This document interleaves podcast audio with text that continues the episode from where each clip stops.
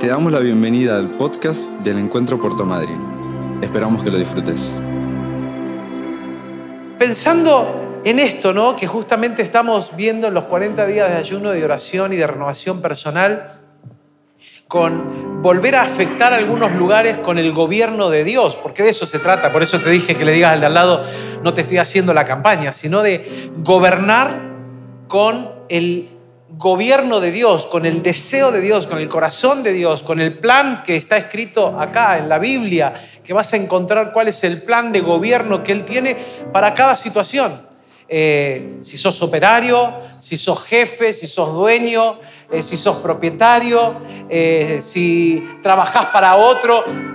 Hasta esas cosas de trabajo están puestas allí en la Biblia pero también tiene que ver con el gobierno de mi vida, con el gobierno sobre mis pensamientos, sobre mi conducta, sobre mi ética, sobre mis valores, para no dejarme gobernar por un sistema del mundo. Y cuando la Biblia habla del sistema del mundo no está hablando del globo terráqueo, sino que está hablando de un sistema que está gobernado bajo un dominio, un imperio que va en contra de Dios. Y la Biblia va a hablar de esto como la idea, el concepto de los dos reinos. Está el reino de Dios y está el reino de las tinieblas. El reino de Dios está guiado por Dios Padre, Hijo y Espíritu Santo, la Trinidad en perfecto estado, manifestando todo su plan de bien y no de mal. Bueno, le damos una bienvenida calurosa con un buen aplauso a los recién casados ahí, ¿eh? que ayer hablábamos de esta palabra, Ariel y Belén, bienvenidos. Bienvenidos a su casa, pero ahora como matrimonio. Aleluya. ¿eh? Eh, espero que hoy no haya quemado la comida, la doña, nada por el estilo, ¿viste? Hoy, hoy ya es distinto, hoy se ve distinto la cosa, ¿viste? Eh, eh, cambia, cambia. Este, vos también que te portes bien porque hoy se ve distinto la cosa. Así que, qué extraordinario. Y el texto que eligieron los chicos y que predicábamos ayer para ellos justamente es de Jeremías, cuando dice Dios, y lo hemos dicho tantas veces acá, que Dios tiene para nosotros planes de bien y no de mal, para darnos un futuro y una esperanza. Entonces el gobierno de Dios lo podríamos sintetizar en esa idea que tiene Dios plasmada en la palabra profética que Dios le dio a Jeremías para transmitirla al pueblo. Pero también la Biblia me dice que el reino de las tinieblas o el imperio de las tinieblas está gobernado por Satanás. Por tanto, ese gobierno va en contra de todos los planes de bien que Dios tiene para el hombre y para la mujer. Así que se cumple lo que va a decir Juan en los planes de Satanás, que él vino para matar, para robar y para destruir. En el mismo versículo está el antídoto, porque Jesús dice, mas yo he venido para que tengan vida y vida en abundancia. O sea que Dios siempre está contrarrestando el mal plan que tiene el diablo, un plan de destrucción, con el plan de bien. Ahora, si bien esta lucha y esta batalla está en, alrededor nuestro, alrededor de nuestra vida, todos los días, para el creyente como para el no creyente, como para que el, el, que tiene la intención de encontrarse con Dios, como el que lo desconoce, como para el que lo conoce y tiene una relación íntima con él diaria, esta batalla espiritual es permanente. El bien contra el mal, Satanás contra Dios, y Satanás pelea esta batalla porque nos conoce y como he dicho más de una vez, todos fuimos en algún momento buenos clientes del diablo y al diablo no le gusta perder clientes. Así que si hay alguien que te conoce aparte del Señor, que te conoce a la perfección, porque como decía Pablo esta mañana en la, en la palabra que predicaba, desde el momento que nacimos Dios nos pensó, nos ideó, tiene un plan hasta el final de nuestros días, nada se le ha escapado de las manos. Pero somos el foco de esta batalla tremenda espiritual que hay alrededor de la humanidad.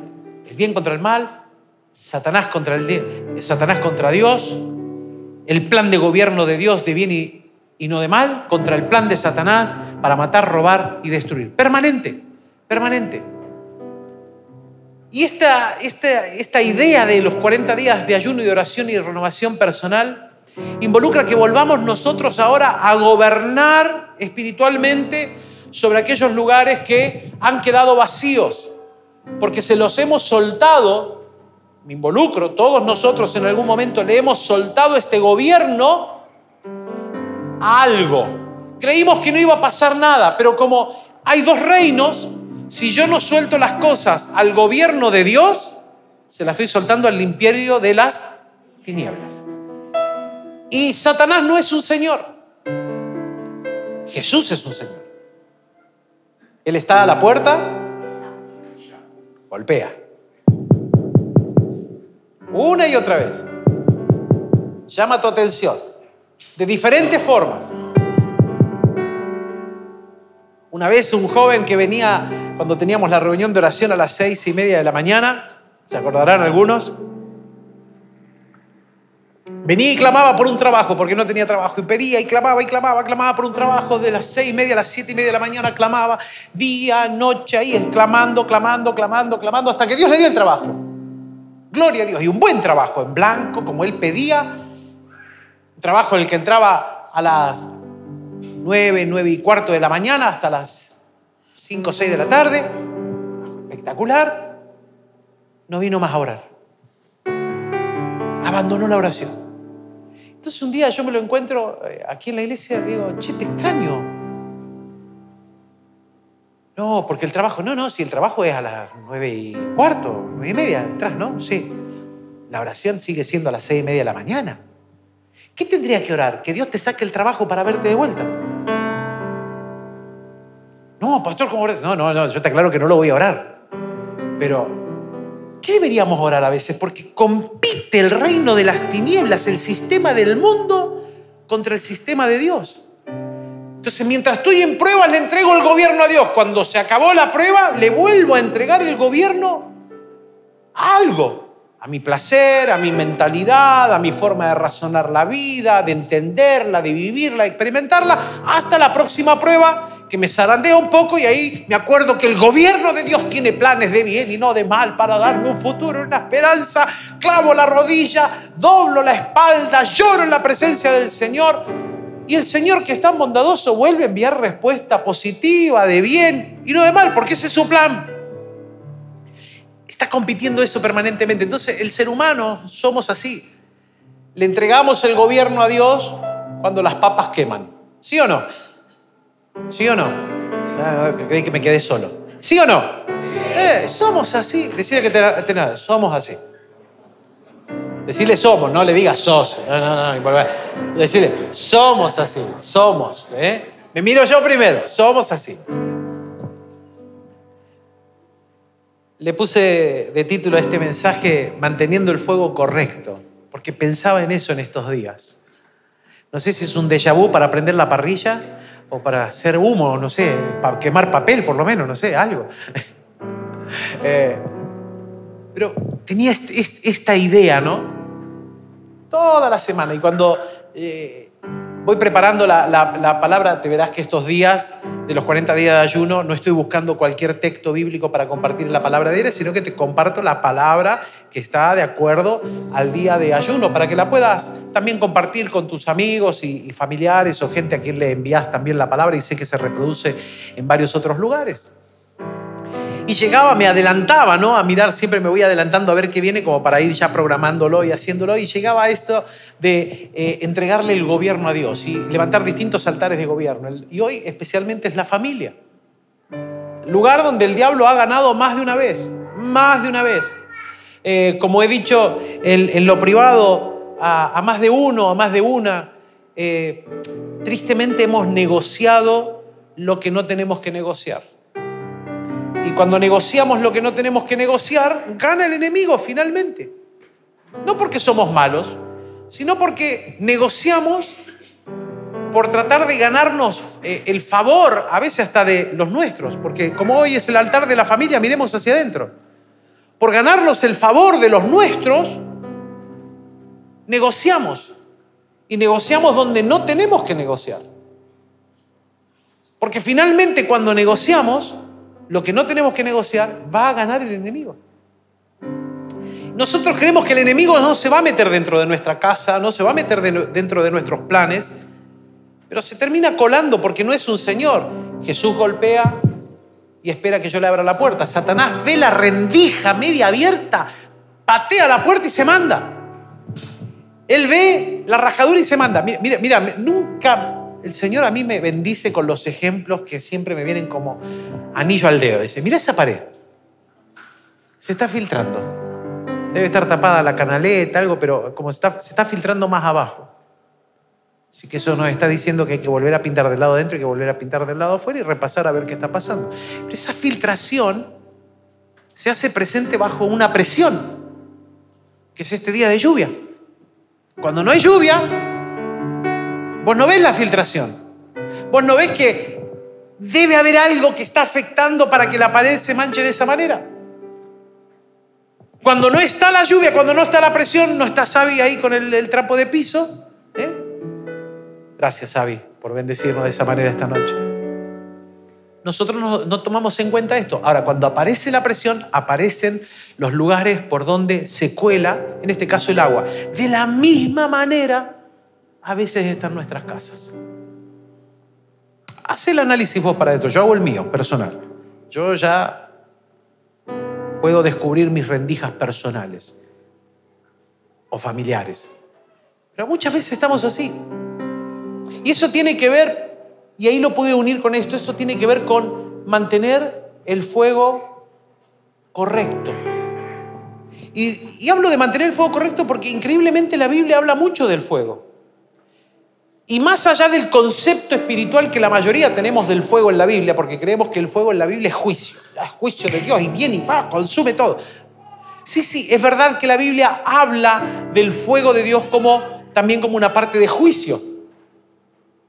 Lo va a decir allá en el libro de Judas, no está en los textos que pasé para esta tarde, pero en el libro de Judas, léalo después en su casa, un capítulo antes de... Eh, eh, el libro anterior, Apocalipsis, tiene un solo capítulo, así que va a ser fácil de leerlo, pero va a decir, como Sodoma y Gomorra, que recibieron el juicio de Dios y el fuego de Dios cayó sobre ellos y desaparecieron esas dos ciudades hasta el día de hoy. Por el pecado que había en ellas, Dios envió fuego del cielo y las consumió. De la misma manera que recibió fuego del cielo, eh, como bolas de fuego que caían del cielo en Egipto, como una de las plagas que vinieron porque Faraón se había puesto testarudo, duro, Dios había endurecido su corazón para que no soltara a su pueblo. Y vino fuego del cielo. Entonces rápidamente nosotros cuando pensamos en el fuego lo asociamos al juicio. Pero hay otra expresión del fuego en la Biblia que, que me quiero detener en esta noche y es la purificación. El fuego de Dios siempre que está apareciendo aparece como algo que purifica, como algo que limpia, que vuelve a ordenar para ser presentado correctamente delante de Él.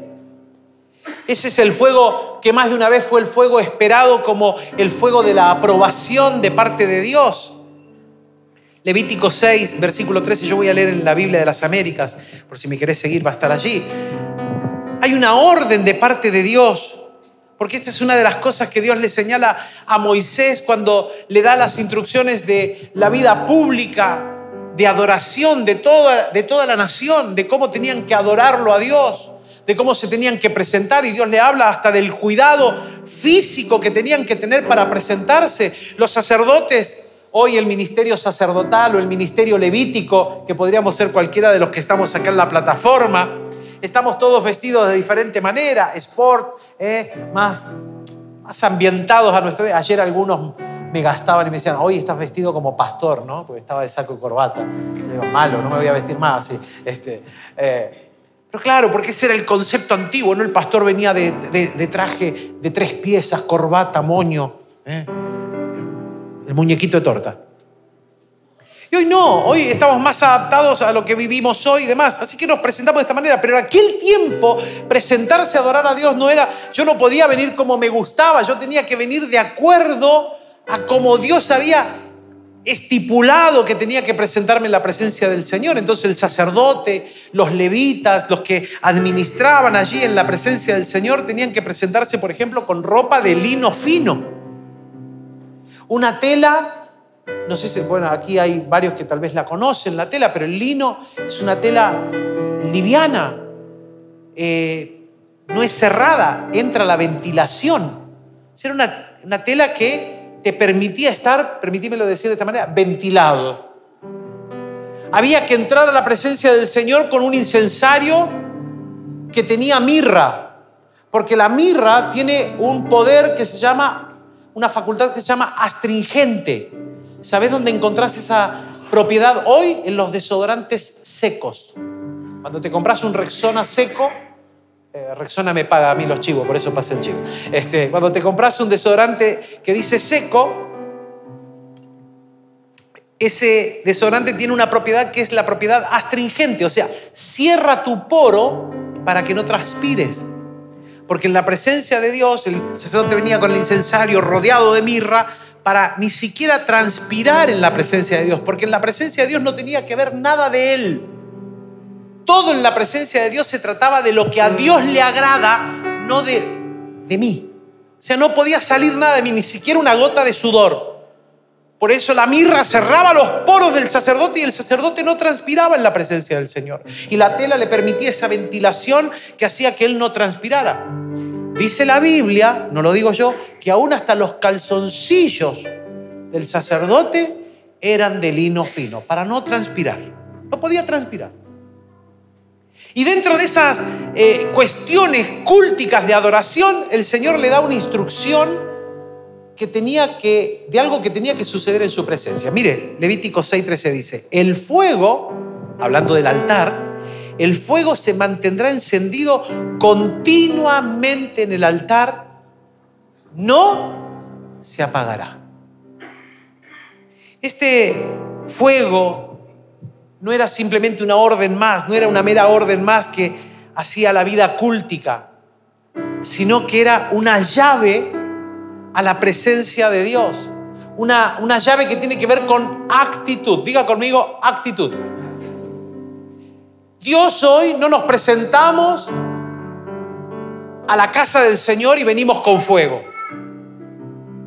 La orden del Señor era que en el altar del Señor el fuego debía mantenerse encendido. Este altar no tiene fuego por ningún lado. Y si trae fuego, agarro el matafuego enseguida porque hay de, todo inflamable. Entonces, eh, por las dudas están los matafuegos, ¿no? Entonces, no traemos fuego. Pero en aquella época, el sacerdote tenía que mantener el fuego del altar como está esa imagen, siempre prendido. Cuando veía que estaba apagando, ahí leña. ¿eh? como hemos cantado, todavía tengo hambre, todavía tengo leña. Mantenemos el fuego del altar encendido. Tenía que estar prendidito, siempre prendido. No podía haber cenizas. Cuando había cenizas había que sacarlas, ir a dejarlas en un lugar limpio, porque eran cenizas del altar del Señor. Así que tampoco la podía tratar como cualquier ceniza.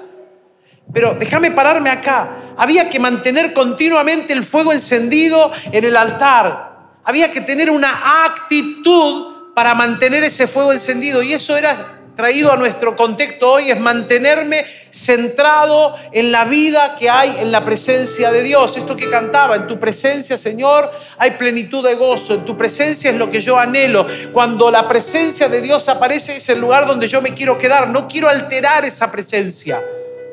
No la quiero alterar. Los músicos tenemos esta connotación práctica de la presencia de Dios cuando estamos tocando y de repente encontramos que, wow, algo de la presencia de Dios vino. No queremos ni cambiar el acorde, nos quedamos ahí, nos planchamos en ese acorde. Fue en la mayor, ahí nos quedamos y no queremos. No, no, no, no cambies porque ahí, en ese momento, en ese, en ese acorde preciso es que algo se desató de la presencia del Señor y queremos mantenerla. No queremos alterarla si me arrodillé y justo en ese momento en mi casa, en mi adoración personal, yo estaba leyendo la Biblia o estaba sentado de, determinada manera o arrodillado y de repente algo de la presencia de Dios yo sentí, me quiero quedar ahí, no, quiero quedarme quietito, no ni moverme un pelo porque quiero más. No quiero que se vaya eso. Eso que estoy sintiendo, eso que estoy percibiendo, no lo quiero perder. Apago todo, apago el celular, apago la tele, apago todo lo demás, cosas, lo pongo todo en silencio, cosa que nada me distraiga. Me coloco los auriculares para que ningún ruido de alguno de los perritos que tengo me altere. Si no le hago un sacrificio en el altar. No sé si tendrás perro, gato, ¿viste? Pero no quieres que te distraiga nada. Una vez fuimos a, a visitar a la, abuela, a la abuelita de Carlos, ni la cotorra. Tenía una cotorrita. Que, que, nada nos distraiga, ¿no? que nada nos distraiga de la presencia del Señor. La orden es mantener continuamente el fuego encendido. Y eso para nosotros hoy, hermano, hermana, es mantenerme centrado en la vida que hay en la presencia de Dios. Porque hoy no tengo altar, no tengo parrilla para prender fuego. Hoy no tengo que prender una parrilla para ir a la presencia del Señor, ni, bueno, si querés prenderle, Víctor, prenderle y invítame, vamos, vamos juntos. Este. Pero no, no se trata de eso, sino de una actitud que tengo que desarrollar en la presencia de Dios. En efecto, cada vez que estamos centrados en mantener el fuego del altar, estaremos experimentando algo de Dios. Cada vez que yo me concentro, me centro en la presencia de Dios, Dios no es mezquino y envía de su presencia algo de su plenitud para que vos lo experimentes. De alguna manera que vos lo puedas entender. Porque Dios no habla nunca en una voz extraña, ni, te da experiencias eh, extrañas, te da experiencias que vos podés relacionarlas con Él y darte cuenta que es Dios y le podés poner nombre y apellido. Esto ha sido Dios, indudablemente. De distintas formas extrañas. Yo un día estaba preparando un taller de liderazgo y me habían pedido hablar sobre aquellas cosas que contaminan el liderazgo cristiano y que hacen difícil que uno como líder se pueda desarrollar. Yo estaba buscando eh, material en mi Biblia y estaba orando y buscando de Dios. Y me acuerdo que mi hijo Ezequiel era, era chiquito, tenía tres para cuatro años. Y había salido una película que le habíamos comprado el, el, DVD y la teníamos puesta allí en la tele, eh, Pollitos en fuga.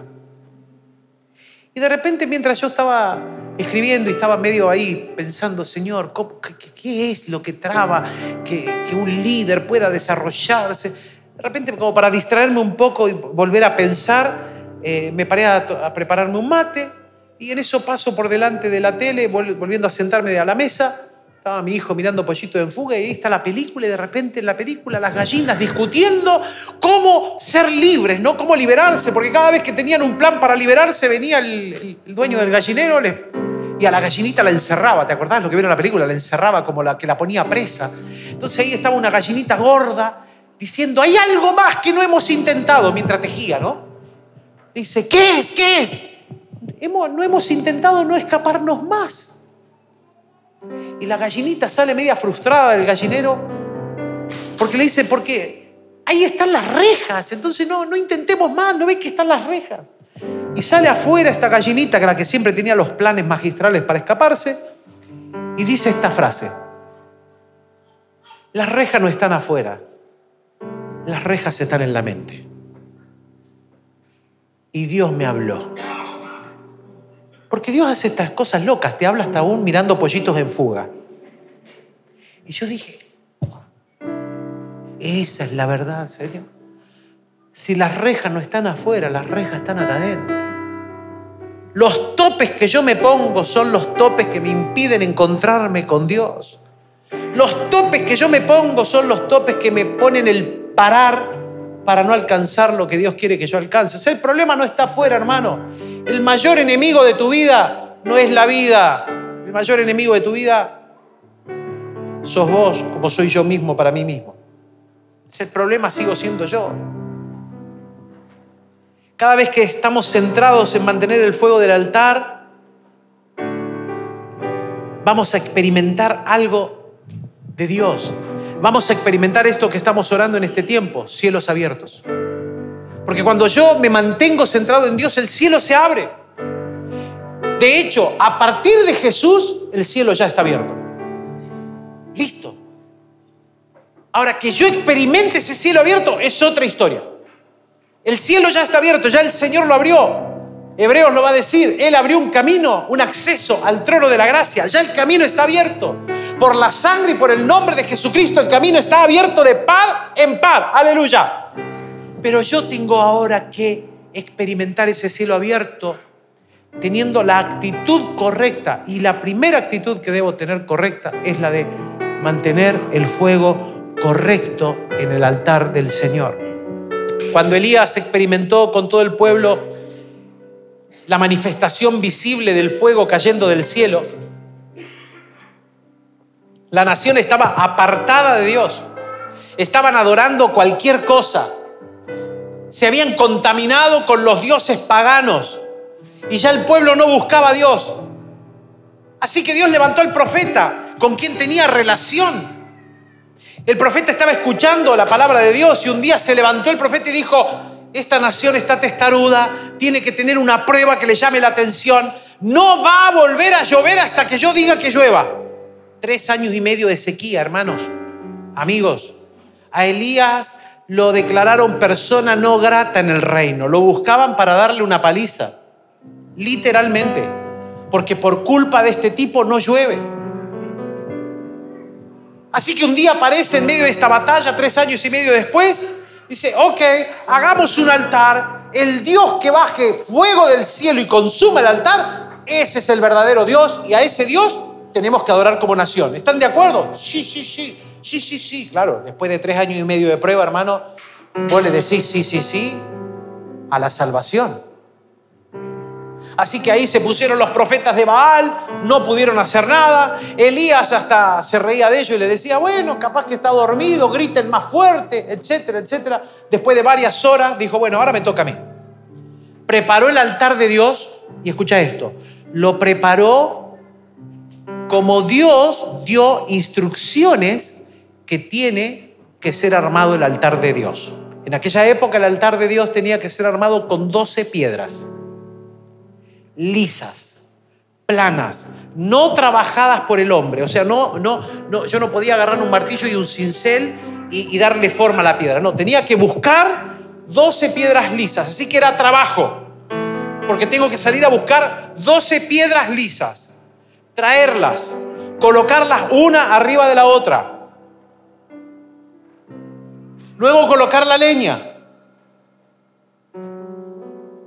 Además le dijo, bueno, ahora hagan una zanja alrededor del altar y tírenle en cantidad de litros al día de hoy. En medio de una sequía le dijo, tírenle agua.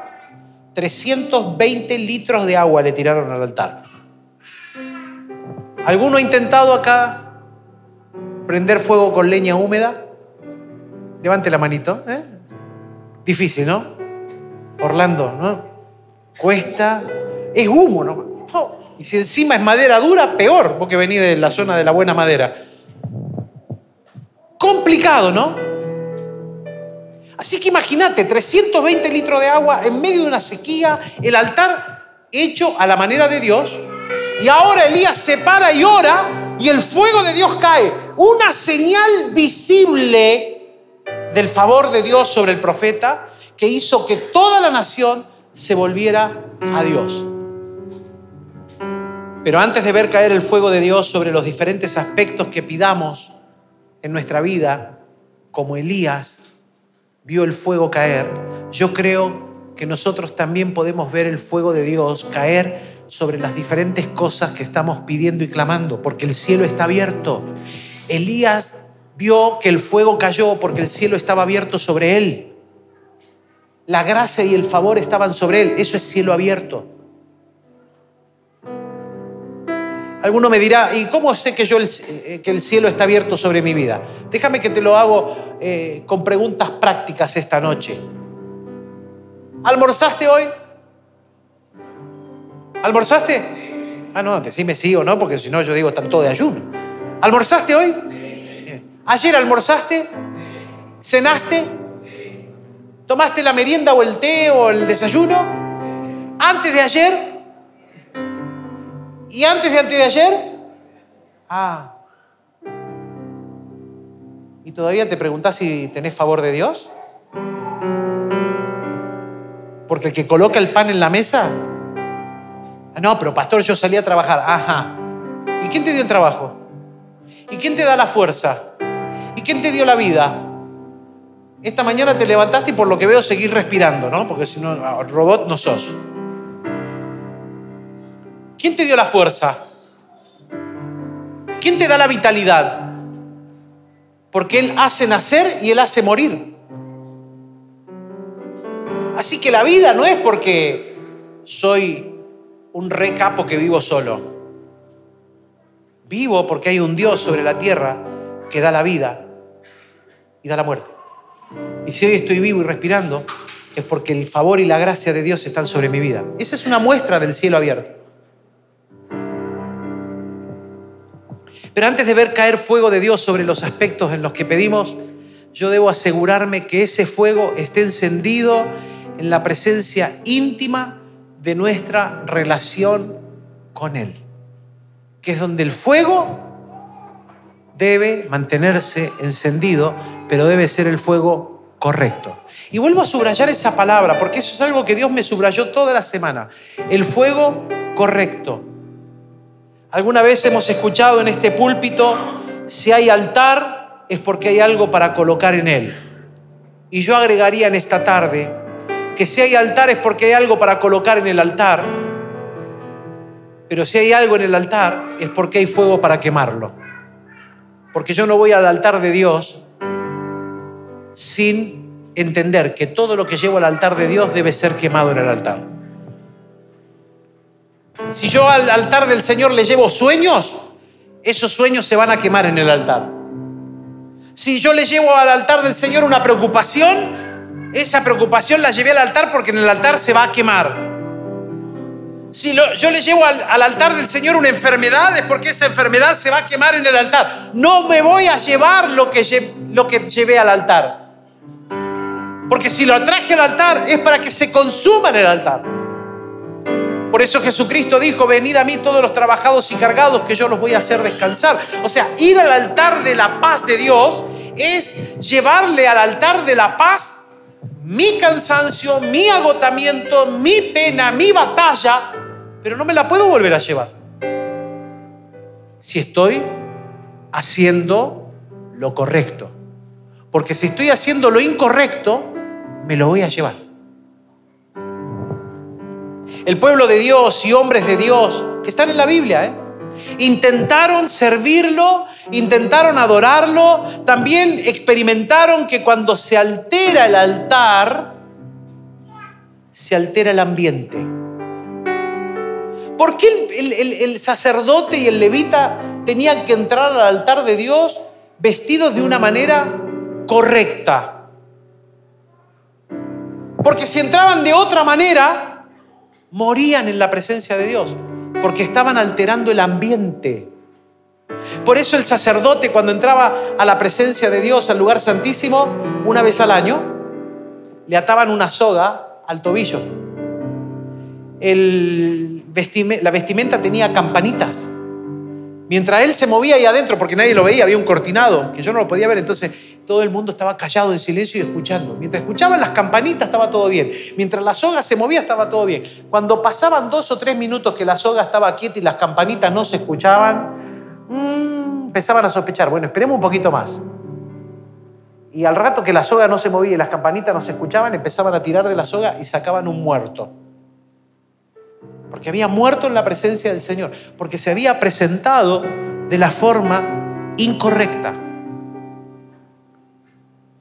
Claro, hoy llegamos a la iglesia, gracias al Señor, por el poder de la gracia, nadie se muere, ninguno de nosotros morimos en el altar, menos mal.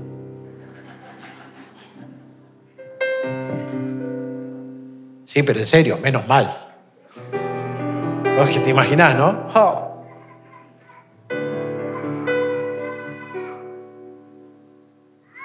Pero hay que seguir manteniendo el fuego encendido con el fuego correcto. Porque hombres y mujeres en la Biblia se presentaron con fuegos extraños. Levítico 10.1 dice, Nadab y Abiú, hijos de Aarón, y para un momento ahí. ¿Te acordás quién era Aarón, no?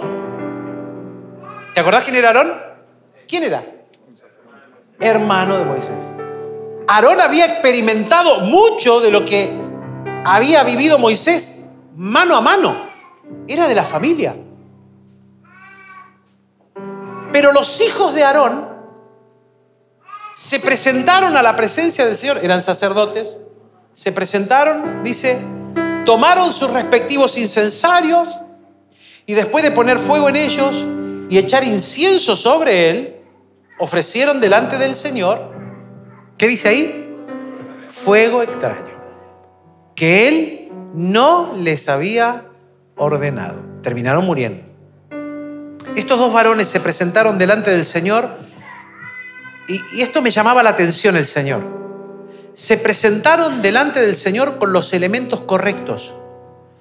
Fueron con la vestimenta correcta, fueron con el incensario correcto, pero fueron con un fuego extraño. Dios es el que mide las intenciones del corazón. Dios mide la intención de nuestro corazón. Dios mira la actitud de nuestro corazón. Dios mira cómo nos presentamos delante de Él. Dios ve cuando la oración es la oración del apuro. Porque estamos entrando a una prueba. Ay, Señor, en el nombre de Jesús, ayúdame, ayúdame, ayúdame en el nombre de Jesús. Ay, Padre, Hijo, Espíritu Santo, aleluya. La sangre de Cristo tiene poder. ¿Viste? ¿Quién no hemos hecho esa oración es así? Yo me declaro culpable de esa oración, más de una vez la he hecho. ¿No estaremos presentando fuego extraño?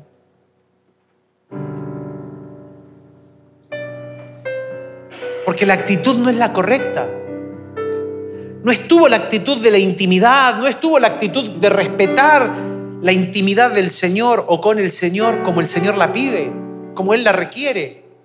Hoy yo no tengo que vestirme de lino fino, no tengo que eh, presentarme con un incensario, pero hay actitudes que tengo que mantener de búsqueda de la presencia del Señor. Por ejemplo, que Él ocupe el primer lugar.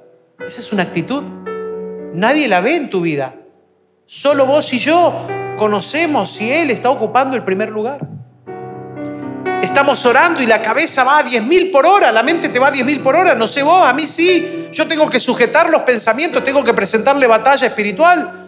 ¿O te habrá pasado, Cintia, que te sentás al piano a querer adorar al Señor y está ahí, mañana tengo clase, y tengo que darle clase de piano a Balu y tiene canto fulano y mañana tengo que ir a, a la iglesia allá eh, de los hermanos esto a darle clase y cómo la preparo. Y vos estás queriendo adorar y tu cabeza va a 50 mil y tengo que pagar el alquiler. Ay no me tengo que olvidar hoy le tengo que pagar al empleado y te, hoy se me olvidó comprar la lavandina. Aleluya gloria bendito al que está sentado en el trono. La lavandina subió ay, ¿dónde la compro? ¿Te pasa eso? A mí me pasa permanentemente. Tengo que adorarlo al Señor. Aleluya. Y tengo que hacer 120 kilómetros para irme a la península a ver la obra. Mañana me peleo con los albañiles. Ay, Señor, que hayan hecho lo que les dije y no lo que quisieron. ¿Sí o no, Pablo? Y vos estás queriendo entrar a la presencia del Señor y acá arriba hay una batalla campal. ¿O no, César? ¿O no, Esteban? Ay, yo quiero. te vas ahí al fondo de tu casa. Este tiene unos árboles hermosos ahí, ¿no? Te vas a sentar a tomarte unos mates con el Señor, solito ahí a adorar. No pedí cadenas.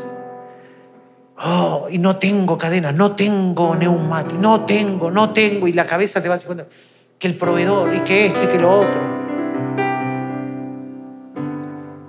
Y esas cosas son los fuegos extraños que compiten ahí con la presencia del Señor. Son los fuegos extraños que están en medio de nuestra oración y en medio de nuestra adoración. Y nosotros nos presentamos a adorarlo al Señor con esos fuegos extraños. ¿Y sabes lo que pasa? Ese fuego extraño hoy, gracias al Señor, no nos mata pero cambia el ambiente. Cambia el ambiente. No nos damos cuenta que estamos negociando en la presencia del Señor con ambientes incorrectos. En estos 40 días de ayuno y oración y de renovación personal, esta semana se nos habla de conquistar montes que han quedado expuestos a la falta de gobierno de Dios. Y el primer monte es el de nuestro, como dijo nuestra pastora Alejandra esta mañana, es la familia. Y el monte de la familia se ganará con el altar de Dios encendido correctamente en nuestras casas, manteniendo el fuego del altar encendido en nuestro hogar. Si vamos al altar familiar y llevamos un fuego extraño, nos puede suceder lo que le terminó sucediendo a Salomón, hermanos, hermanas Salomón, hijo de David, el tipo más sabio sobre la tierra, que empezó re bien y terminó re mal. porque le terminó edificando altares paganos. Salomón es el que construyó el altar a Moloch, donde la gente iba y le tiraba a los hijos al fuego y sacrificaba a los niños. La agarro a la Chochifain y le digo a esta gordita al altar de Moloch. Es una locura. Claro, hoy no está el altar de Moloch. No está el altar de Moloch. Pero ¿sabes lo que pasa? Juli y Roxy, que si ustedes cambian la actitud de adoración en su casa, están levantando el altar de Moloch y estás entregando a tu hija. Estás entregando a tu hijo. Estás entregando a tu preadolescente, niño o joven, o joven en primera adultez. Porque en tu casa estás levantando fuego extraño. Porque Dios no ocupa el primer lugar. Lo ocupan 50 mil cosas, pero no el Señor.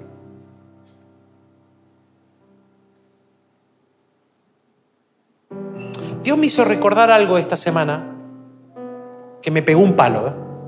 Ya claro, porque acá no nos salvamos ninguno. Cuando estábamos en la otra casa y, Ezequiel no estaba, estaba estudiando en misión, varias veces yo me fui a orar arriba. Eh, y un día, varias veces Bauti me acompañó. Y yo le decía, pero mirá que yo voy a ir a orar, ¿eh? Sí, sí, yo voy. Y él un día me dijo, vamos al aposento alto. Ah, hasta le puso nombre. Yo dije, bueno, sí, sí, pues sí, hijo, tenés razón. Aposento alto. Y empezaron a pasar cosas muy fuertes. O he estado en momentos adorando en mi pieza y se me cuela él y se queda. El Señor me, me decía esta semana, esos altares, tus hijos lo necesitan.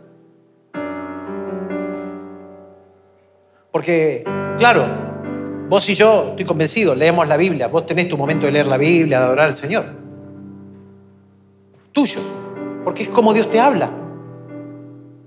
¿Y el altar familiar? Después querés que tus hijos tomen decisiones espirituales. O tus nietos, los que son abuelos ya. Porque si sos abuelo o abuela, la responsabilidad no terminó, ¿eh? Sigue estando. No los criamos, sí, eso es espectacular, ¿viste? Los disfrutamos un ratito y le digo, vaya con la mamá. Listo, chao, ya está. Pero seguimos teniendo responsabilidad. Porque te siguen tomando como modelo. ¿Qué fuego estás presentando en tu altar? Porque si no es el fuego correcto, el ambiente espiritual cambia. Y cuando el enemigo nos gana dentro de la casa, es porque el ambiente cambió.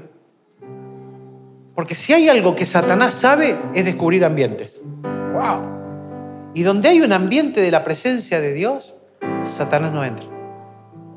Si Satanás te está ganando alguna batalla en tus emociones, en tu pensamiento, en alguna batalla física, en tu hogar, en tu trabajo, en tu realidad, es porque dentro de tu hogar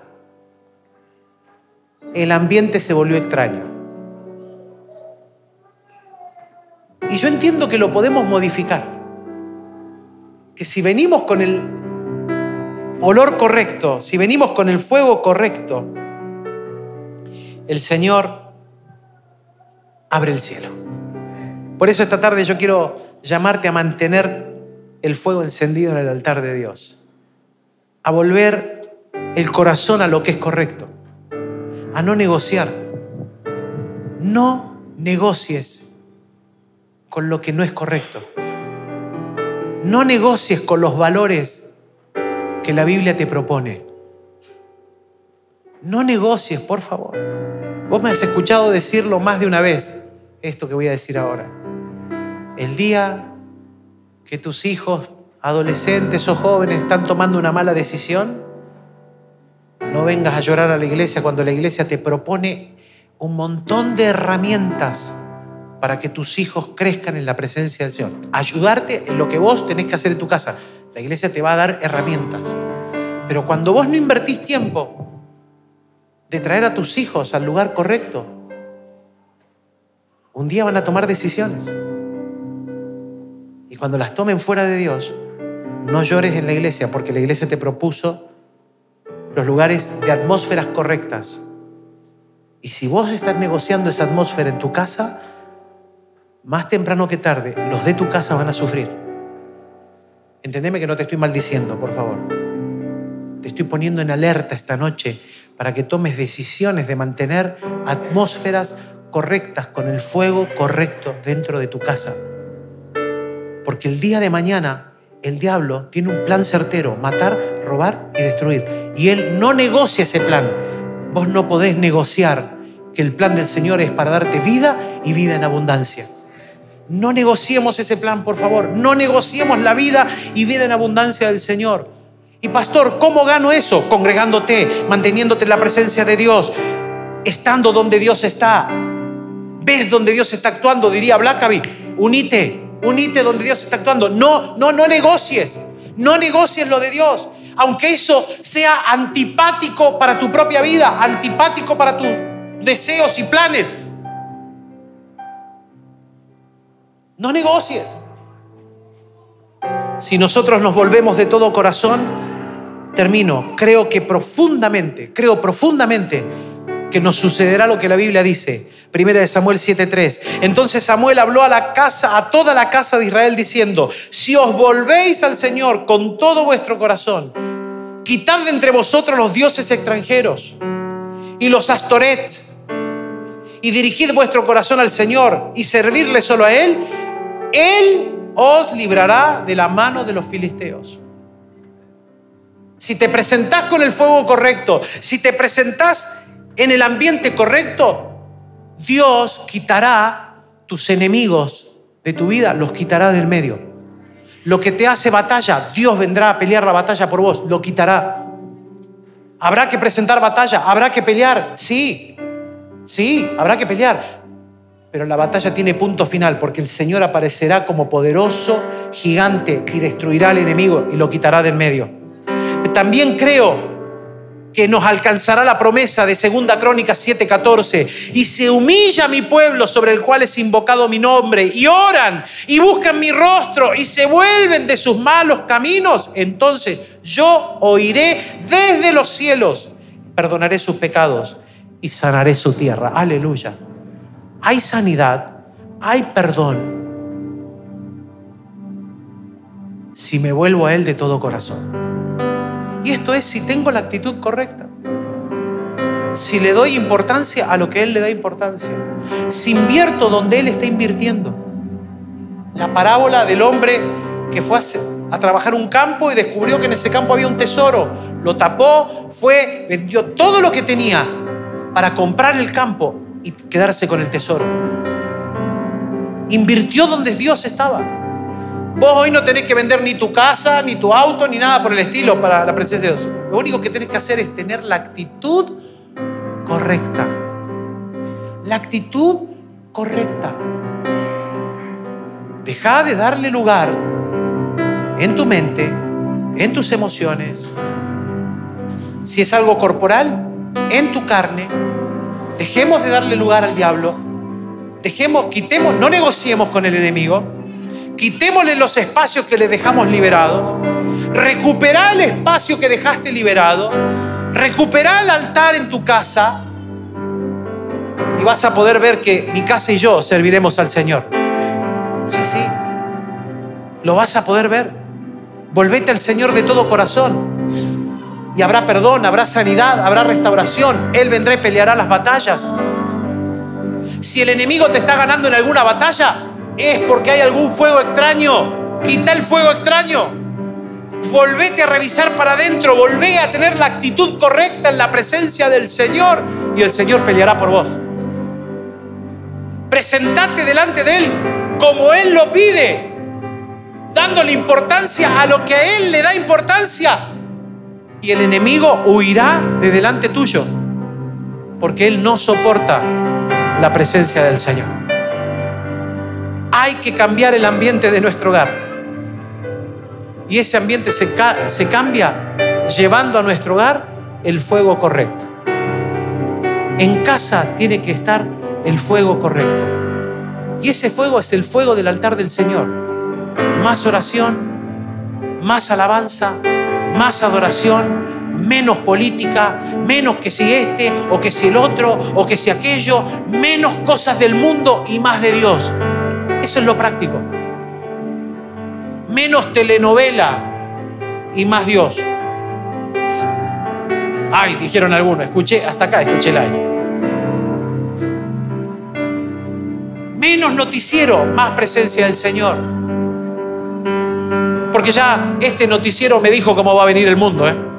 No necesito de TN, 5N, eh, Crónica 26 o lo que fuera. Este ya me dijo lo que viene. Con este me alcanza. Entonces no me asusta. Cuando escucho lo otro no me asusta. Menos partidismo y más presencia del Señor. No negocies lo que no tenés que negociar.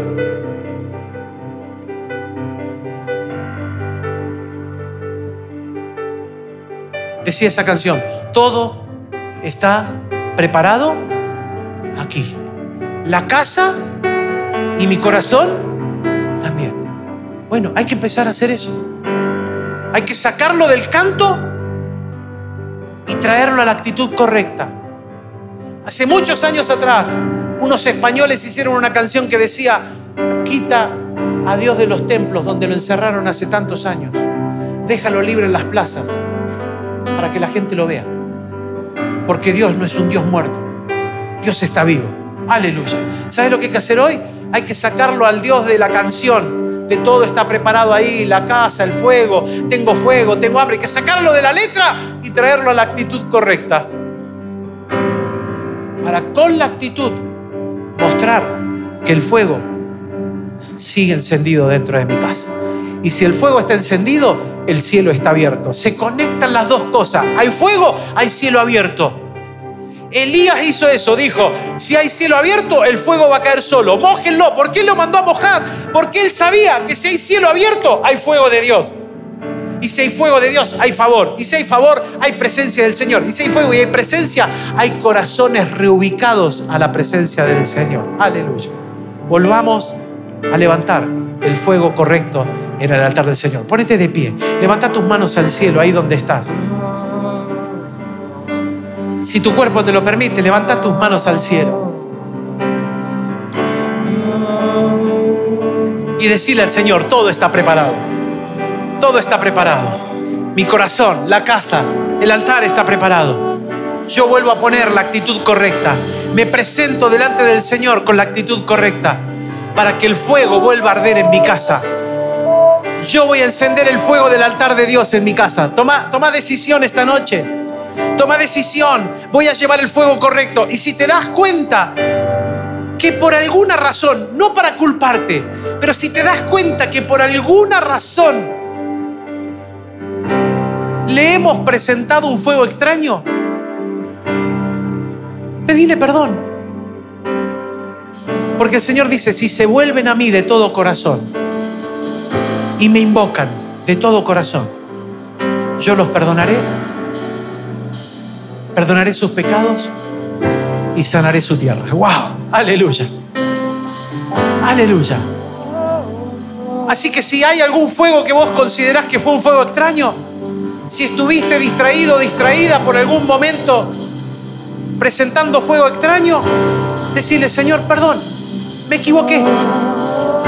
Lo estaba haciendo de forma incorrecta. Y Él que es perdonador, te va a perdonar. Te va a perdonar. Si venimos con la actitud correcta, habrá perdón y habrá sanidad. Porque siempre el perdón abre el cielo con sanidad de lo alto. Aleluya.